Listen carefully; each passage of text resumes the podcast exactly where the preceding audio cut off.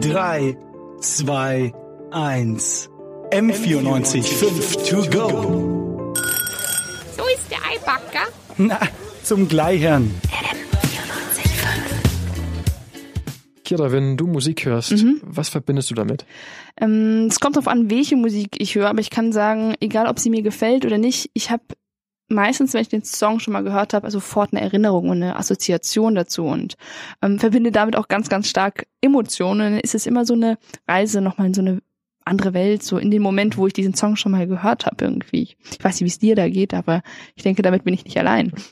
Ja, mir geht's da definitiv ähnlich und ich glaube wirklich, dass wir da nicht allein damit sind. Dass aber Musik auch eben wegen den Emotionen eine große Rolle spielt in der Medizin oder ganz konkret bei Koma-Patienten, das wird wahrscheinlich den allerwenigsten bewusst sein. Und darum soll es heute gehen im M945 Podcast mit Gregor Moser und Kira Sophie Lorenz Gregor. Musik und Koma-Patienten. Wie kann ich mir den Einsatz oder die Verbindung da vorstellen?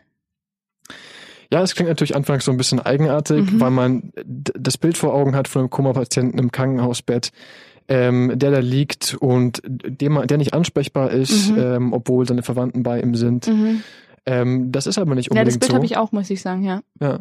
Das ist aber nicht unbedingt so, denn tatsächlich bekommen die in der Regel schon immer noch was mit. Also ist es nie so, dass unser Bewusstsein komplett weg ist, sondern wir nehmen immer noch was wahr. Mal Und ist wahrscheinlich dann da der Punkt, wo die Musik äh, dann einhakt. Kurze Zwischenfrage. Mhm. Wie verhält sich's mit Sprechen?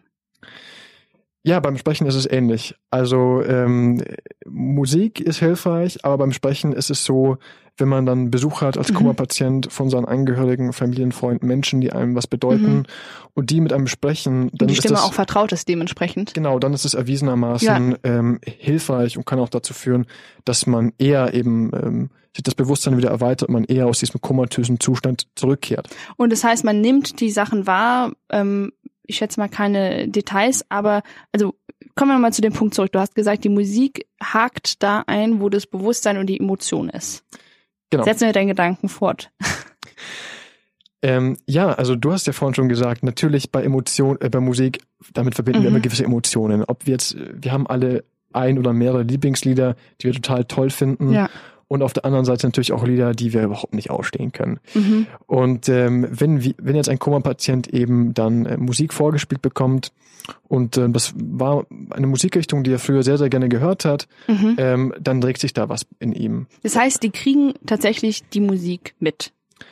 Die kriegen das mit, genau. Und zwar ist es daran erkennbar, dass ähm, ja, wenn es Musik war, die, die, er, die der Koma-Patient gemocht hat, Mhm. dann geht entsprechend auch der Puls runter, also man beruhigt sich. Mhm. Wenn es hingegen Musik ist, die er überhaupt nicht gemocht hat, dann geht der Puls nach oben und er wird wesentlich unruhiger. Zum Beispiel, ähm, Ja, ich habe mit einem Koma-Patienten gesprochen, Mhm. ähm, vielleicht als Beispiel. ah, okay. Ich habe gerade mir nämlich ein eigenes überlegt, was es bei mir wäre, aber deins ist natürlich viel besser, ja. Ja, und der, der Koma-Patient, ähm, der, als der im Koma-Zustand war, ähm, da war eben auch die Weihnachtszeit und Mhm. entsprechend natürlich, was lief im Radio, natürlich ganz viele Weihnachtslieder. Weihnachtslieder. Mhm. Genau, die wir alle kennen. Und ähm, tatsächlich, als die abgespielt worden ist, hat er mir erzählt, hat er wohl gar nicht gut darauf reagiert. Mhm. Also sein Puls ist nach oben geschnellt, er ist Ach, sehr krass. unruhig geworden. Und dann irgendwann hat seine ähm, damalige Verlobte, die bei ihm war die ganze Zeit und auch mit ihm gesprochen hat natürlich, ähm, hat den Sender gewechselt Mhm. Ähm, zu was Rockigerem. Und da Mhm. lief dann unter anderem auch äh, von ACDC Highway to Hell. Und da hat er dann eben wunderbar, also sehr, sehr gut drauf angeschlagen. Der Puls ist dann wieder nach runtergegangen, er hat sich beruhigt und ähm, er hat mir auch erzählt, dass das eben auch wohl daran lag, dass er halt eben sehr gerne ACDC hört, beziehungsweise Rock hört. Okay, das heißt, man erkennt ähm, nicht, also hat er das Musikgenre auch erkannt und auch den Song wahrscheinlich, weil er wahrscheinlich den Song kennt, das alter Klassiker. Ähm, das heißt aber nicht nur, dass dieses Erkennen von Musik bei Koma-Patienten sich in dem Moment selber zeigt auf Monitoren und dem nach, ich möchte es nicht sagen ein Beweis, aber ein Nachweis ist davon, weil einfach ein Unterschied da ist zu davor, ähm, sondern es ist auch so, dass dann Koma-Patienten, wenn sie wieder aufwachen sollten, sich auch erinnern können daran. Ähm, wir haben gerade von den wissenschaftlichen äh, Nachweisen, sagen wir mal, gesprochen im Monitor, die, die Pulskurve und so weiter. Ähm, gibt es wissenschaftliche Erklärungen, wieso dieser Einsatz von Musik bei Koma-Patienten sinnvoll ist? Ja, es geht tatsächlich um äh, die Emotionen, um die Erinnerungen, die man mit Musik verbindet. Ähm, und einfach auch, weil einem bestimmte Musikstücke auch vertraut sind, weil man mit Mhm. denen was verbindet und einem das dann Wie bei vielleicht mir vorhin, ja. Genau, und das Mhm. einem dann vielleicht mehr ins, äh, das ins Bewusstsein vordringen kann und einen langsam aber sicher mehr wieder zurück in die Realität holen kann. Das heißt, ähm, die Emotion ruft Erinnerungen vor, die aber sozusagen an eine andere Welt auch gekoppelt sind und so, so vielleicht auch den, den, die Rückkehr und den Weg zurück vielleicht ein bisschen ähm, erleichtern. Merkt man dann tatsächlich, wenn es tatsächlich diesen Weg danach zurück ähm, geht und der Patient aufwacht, merkt man Auswirkungen davon, ähm, dass Musik gehört wurde, außerhalb davon, dass sie sich erinnern? Das ist natürlich ganz schwierig, weil man nie genau sagen kann, ähm, wie entscheidend der Faktor Musik war. Mhm. Also, dass es eine Auswirkung hat, ganz klar eben. Ähm, aber wenn der Koma-Patient jetzt aufwacht und ihm geht's gut, verhältnismäßig, ja, also ähm, da, dann kann man natürlich nie genau sagen, lag es an der Musik oder lag es vielleicht an was anderem. Ähm, dazu kann man nichts genau sagen. Was man aber definitiv sagen kann, ist, dass ähm, ich habe auch mit einem Neurologen gesprochen heute Mhm.